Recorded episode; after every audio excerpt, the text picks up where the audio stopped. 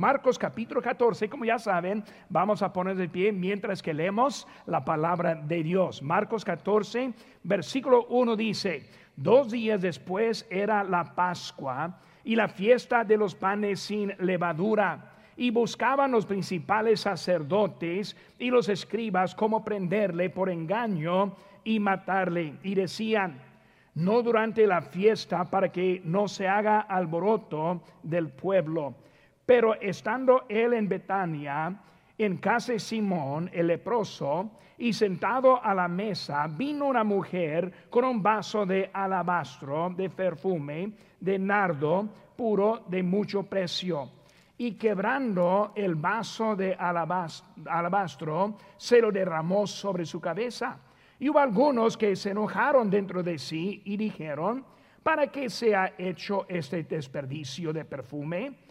Porque podía haberse vendido por más de 300 denarios y haberse dado a los pobres. Y murmuraban contra ella. Pero Jesús dijo, dejadla, ¿por qué la molestáis? Buena obra me ha hecho Siempre tendréis a los pobres con vosotros y cuando queráis les podréis hacer bien. Pero a mí no siempre me tendréis. Esta ha hecho lo que podía porque se ha anticipado a ungir mi cuerpo para la sepultura. Vamos a una palabra de oración mientras que nosotros seguimos en buscando y encontrando la voluntad de Dios en nuestras vidas. Oremos, Padre Santo, gracias te damos por este momento que tenemos para escuchar tu palabra. Señor, bendícenos, te pido. Gracias por ese gran privilegio, ser llamados tus hijos. Te pido por nuestra iglesia en esta tarde, bendícenos, te pido, en tu nombre precioso que te pedimos.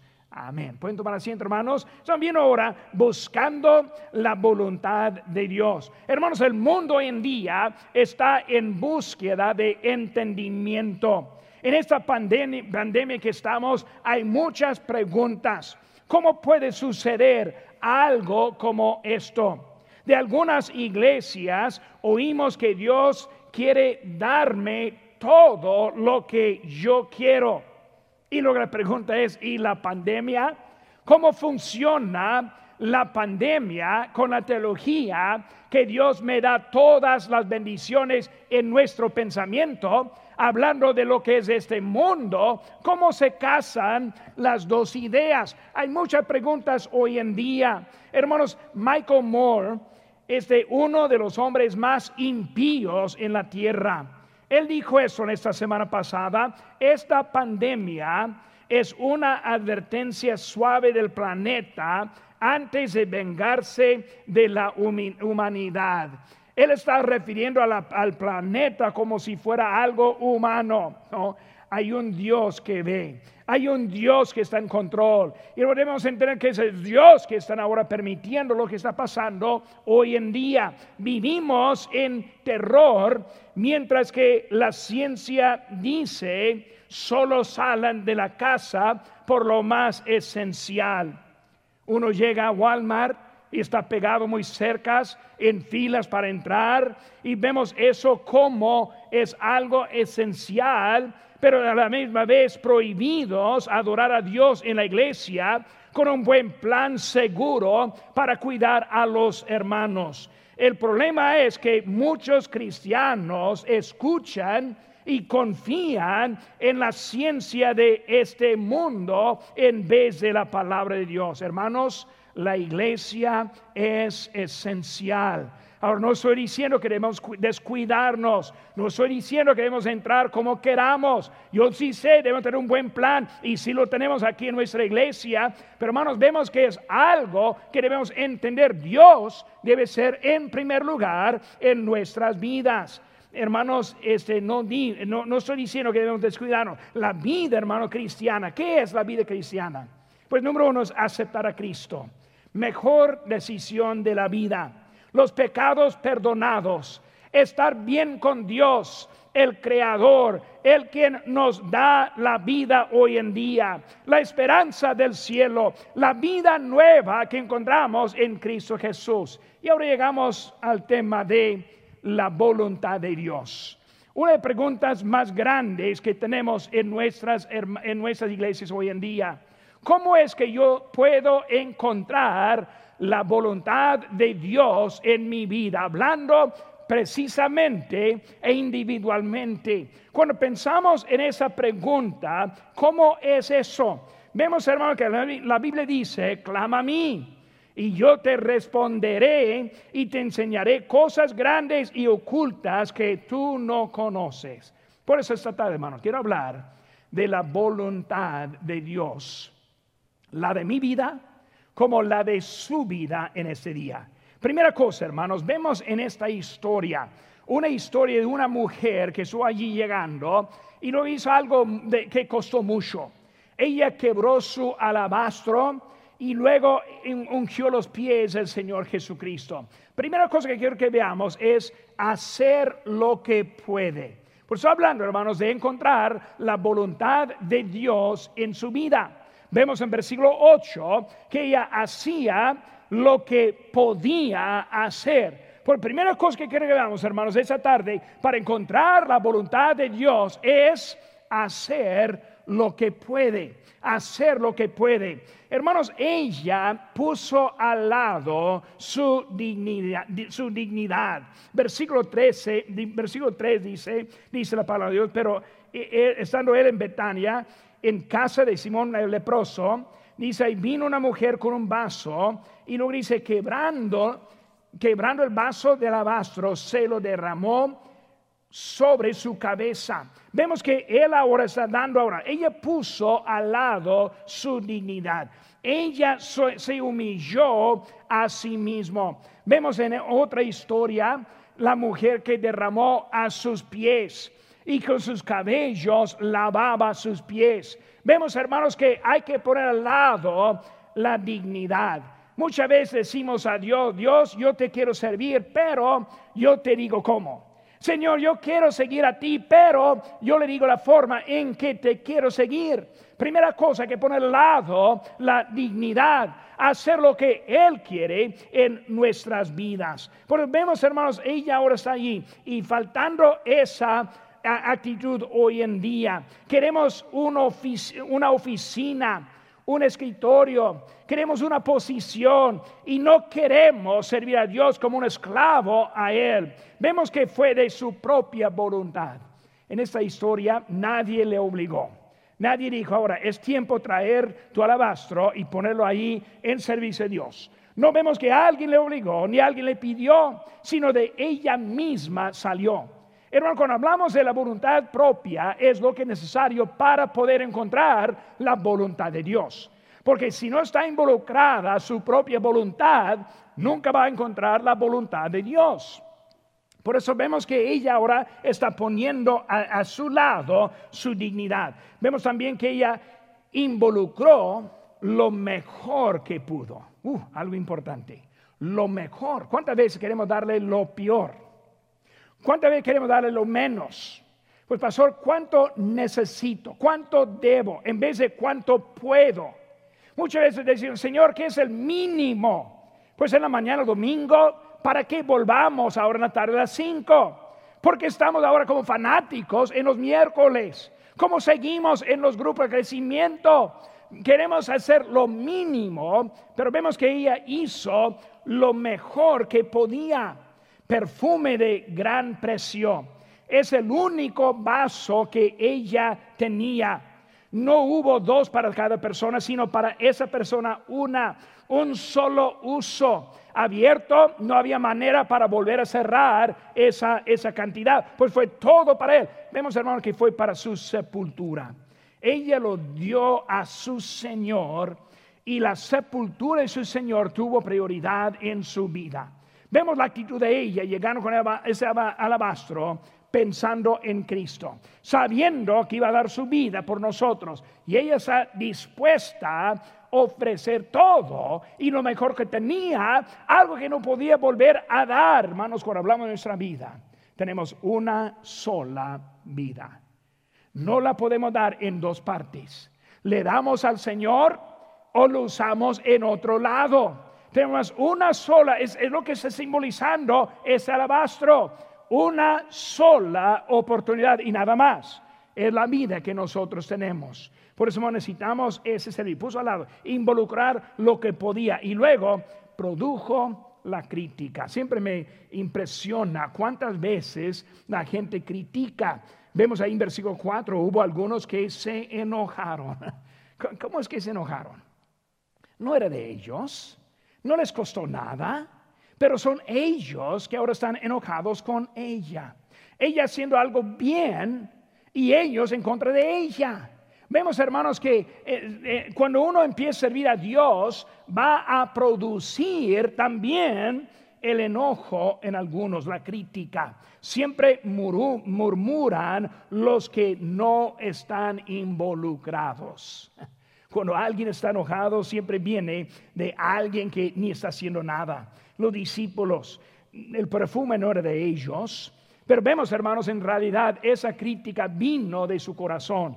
Vemos en Juan capítulo 12, versículo 6, otra historia de la misma. Dice, pero dijo esto no porque se cuidara de los pobres, sino porque era ladrón y teniendo la bolsa sustraía de los que se echaba en ella.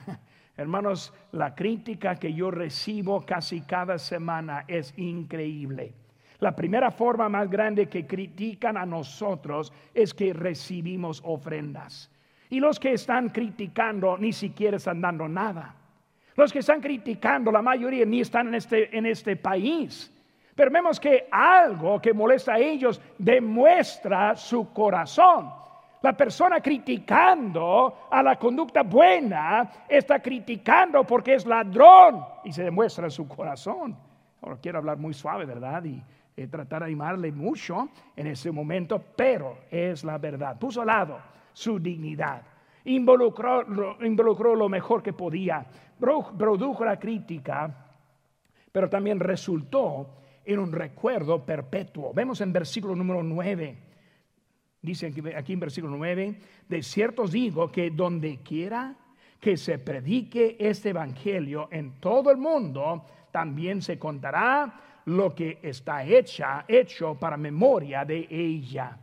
Vemos que la persona sacrificando, la persona poniéndole a Dios en, en primer lugar, la persona que recibe ataques, se recuerda de ellos en una memoria, no de esas personas criticando Vemos, hermanos, que es ella hizo lo que podía. Por hermano, primer lado, hablando de la voluntad de Dios su vida, viene cuando hace lo que puede hacer. Cuando llega al punto de que puede hacer algo y decide que no lo hace, no va a encontrar la voluntad de Dios en su vida. Empieza por hacer lo que puede hacer. Segunda cosa, hermanos, dejar su placer al mundo. Buscan conmigo ahora libro de Marcos todavía, capítulo número 10. Capítulo 10. Vemos aquí en Marcos 10, 25, otra historia. Dice aquí en Marcos 10, 25, más, más fácil es pasar un camello por el ojo de un aguja que entrar un rico en el reino de Dios. Ellos se asombraban aún más diciendo entre sí, ¿quién pues podrá ser salvo? Entonces Jesús mirándolos dijo, para los hombres es imposible, mas para Dios no, porque todas las cosas son posibles para Dios. Entonces Pedro comenzó a decirle, y aquí nosotros lo hemos dejado todo y te hemos seguido. Por la primera cosa, hermanos, hacer lo que puede. Segunda cosa, dejar su placer mundano. Dejar su placer mundano. Dejar para poder seguir. Hermanos, muchos quieren agarrar todo y tratar de seguir cuando Cristo está muy evidente, muy abierto en de que hay que dejar para poder seguir. Si no deja algo, no puede seguir. Si no deja al lado lo que le está prohibiendo, no puede seguir adelante con lo que quiere. Hoy en día vemos que hay un, pensamiento muy equivocado en eso. Vivimos en tiempo cuando pocos quieren dejar algo para seguir a Dios. Queremos mantener nuestro estilo de vida. Queremos este, agregar Dios como parte de lo que estamos haciendo. Pero hermanos, dejar es algo bíblico y algo necesario. ¿Qué dejamos? Pues en primer lugar dejamos las obras. Dice la Biblia en Efesios 2, 8 y 9. Porque por gracia sois salvos, no por obras, para que nadie se gloríe. Pues vemos primeramente, si vamos a encontrar la voluntad de Dios, primeramente hacer lo que puede, pero ahora enseguida vamos a dejando cosas. Por eso cuando yo voy adelante entiendo que en mí no tengo obras suficientes para poder servir a Dios. Yo lo necesito de Él. Por eso mis propias obras no es suficiente. La religión tiene obras para su salvación. Pero vemos que la Biblia dice en Hebreos 6.1, arrepentimiento de las obras muertas. Está hablando en, en Hebreos de dejando al lado arrepentimiento de las obras muertas. ¿Qué significa eso? Lo que yo hago no es suficiente. Por hermano, cuando yo encuentro la voluntad de Dios, entiendo que no es de mí.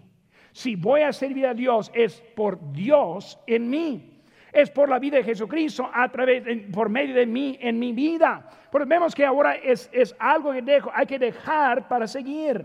Hay que dejar para encontrar la voluntad de Dios. ¿Qué dejar, hermanos? Pues vemos la Biblia muchas veces habla de posesión en la casa, tradiciones, hermanos, hermanas, padre, madre, familiares, vemos culturas, tierras, muchas cosas que está hablando que hay que dejar para seguir. Pues hermanos, si voy a encontrar la voluntad de Dios, primeramente, primeramente, ahora voy a dejar las cosas y cosas en mi vida. Porque vemos, hermanos, que ahora hay que dejar lo que hay. Y lo también hay que Dios espera de nosotros. Cuando yo dejo al lado, ahora yo pongo un vacío en mi vida. Por eso, antes yo hacía actividades que ahora no hago. En esas actividades dejadas me da tiempo para cosas que debo hacer.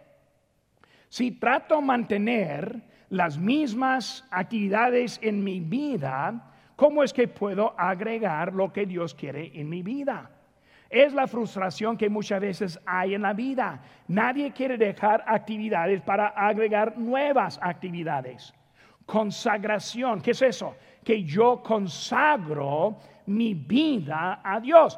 Cada actividad que hago yo quiero que sea de provecho para Dios y no en contra de Dios. Consagración, mi vida ya no es mía. Vemos, hermanos, también la dedicación, prioridades, prioridades. Nosotros andamos equivocados en nuestras prioridades. Pensamos, pues, no tengo tiempo ir a la ocasión, no. Lo que tienes es tiempo para otras cosas, prioridades. No, pastor, no tengo tiempo leer mi Biblia, no tengo tiempo orar, no, es prioridades. el tiempo sí tiene, no más que está escogiendo otras cosas, las prioridades, lo que está mal en su vida. Pastor, yo no tengo tiempo ganar almas, no. Sí tiene tiempo, lo que no tiene es prioridades. Porque la prioridad es muy importante en la vida. Por eso, lealtad. No servimos a Dios por conveniencia.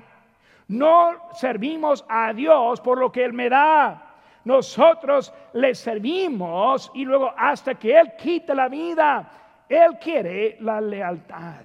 Por eso Dios espera de nosotros decirle a Dios. Versículo 28, algo muy importante aquí en nuestra historia. Versículo número 28 dice,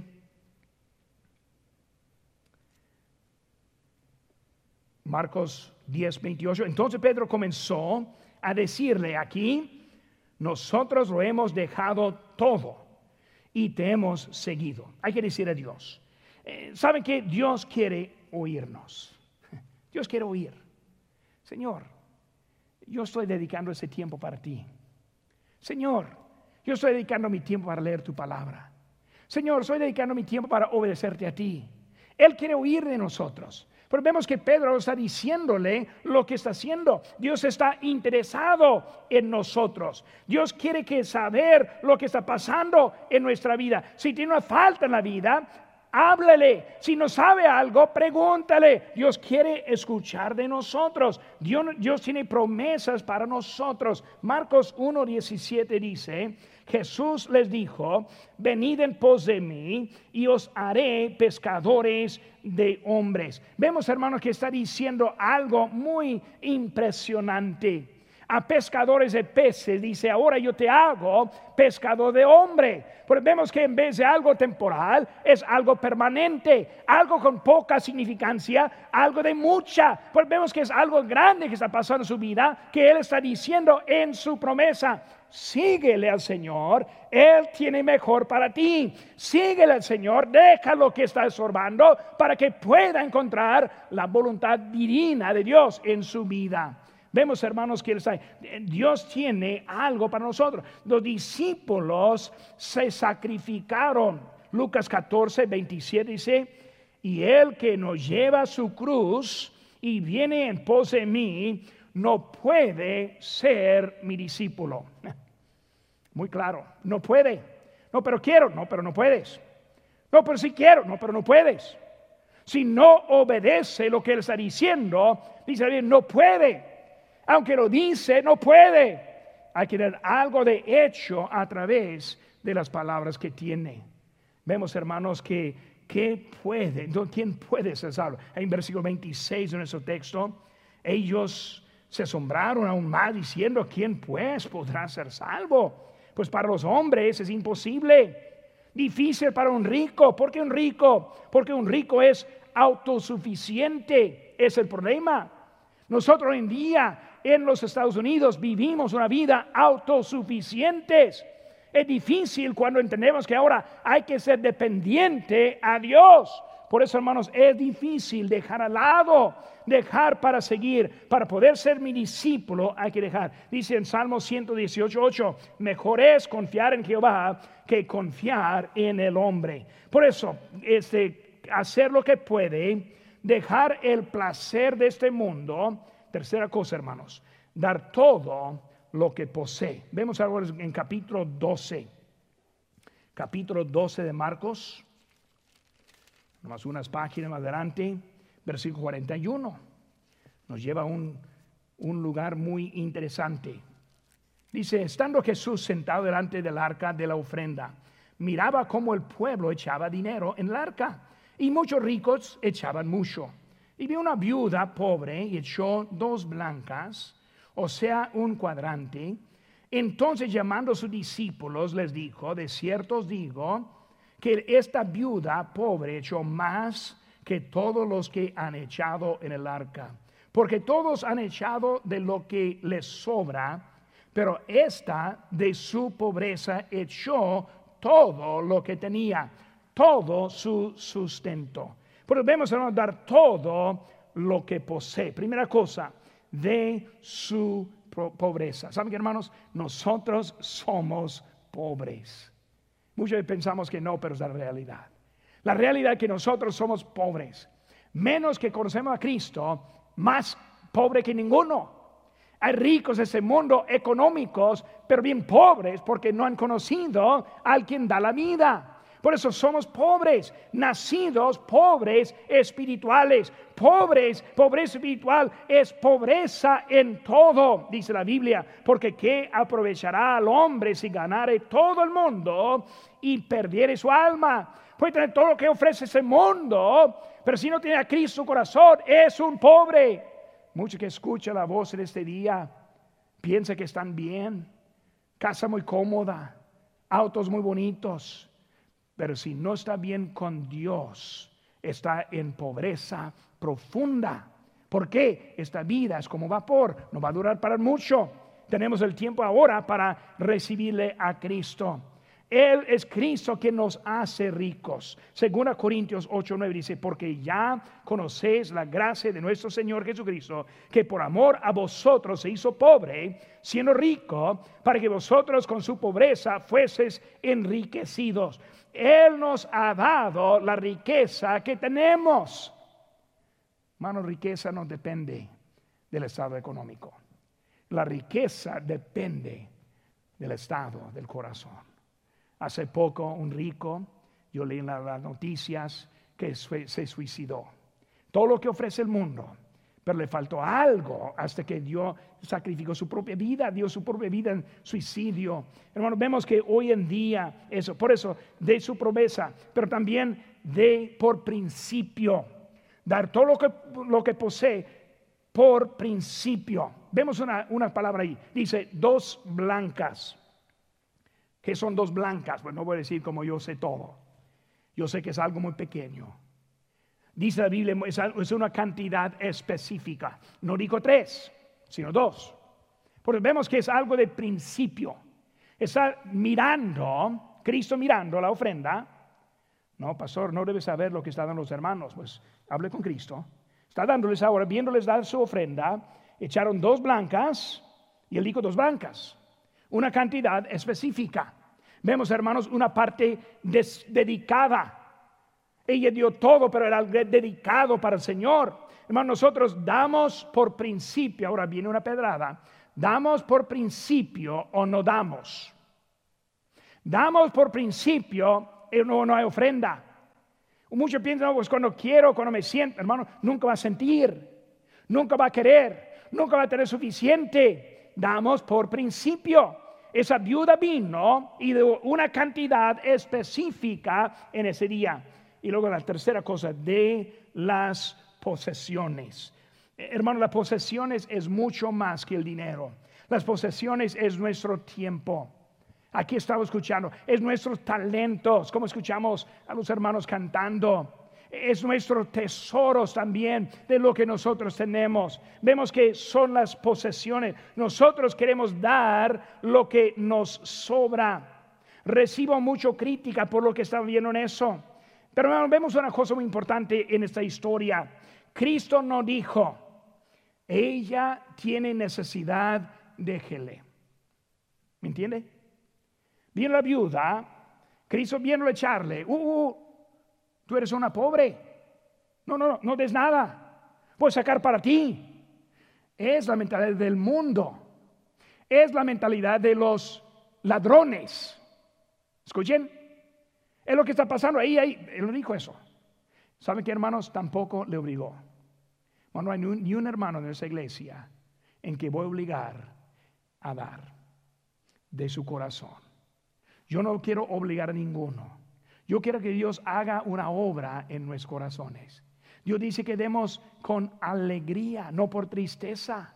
Por hermanos, vemos que esta viuda pasando, Cristo ahora le, le ve, pero tampoco está diciendo que no. Aunque no podía mucho, y hasta que aunque no era, no hacía mucho. Pero fue algo que él permitió porque era algo importante en su vida es la forma, hermanos, que nosotros recibimos las bendiciones. Dice, pero eso digo, el que siembra escasamente, también segará escasamente. El que siembra generosamente, generosamente segará. Hermano, es un principio, no es mío, lo que yo digo, viuda, viuda de las dos blancas. El mismo Dios que me cuida a mí, te cuida a ti. Hay que ser obediente a Él. No escucha la voz del mundo, los ladrones que están allá. Escucha la voz de Dios. Es su principio para nuestra vida. Lucas 6:38. Dad y se os dará medida buena, apretada, remecida y rebosando darán en vuestro regazo. Porque con la misma medida que con que medís, os volverá a medir. Si alguien está enojado, no se enoje. No quiero que dé nada. Si alguien dice, yo no quiero dar nada, está bien, adelante.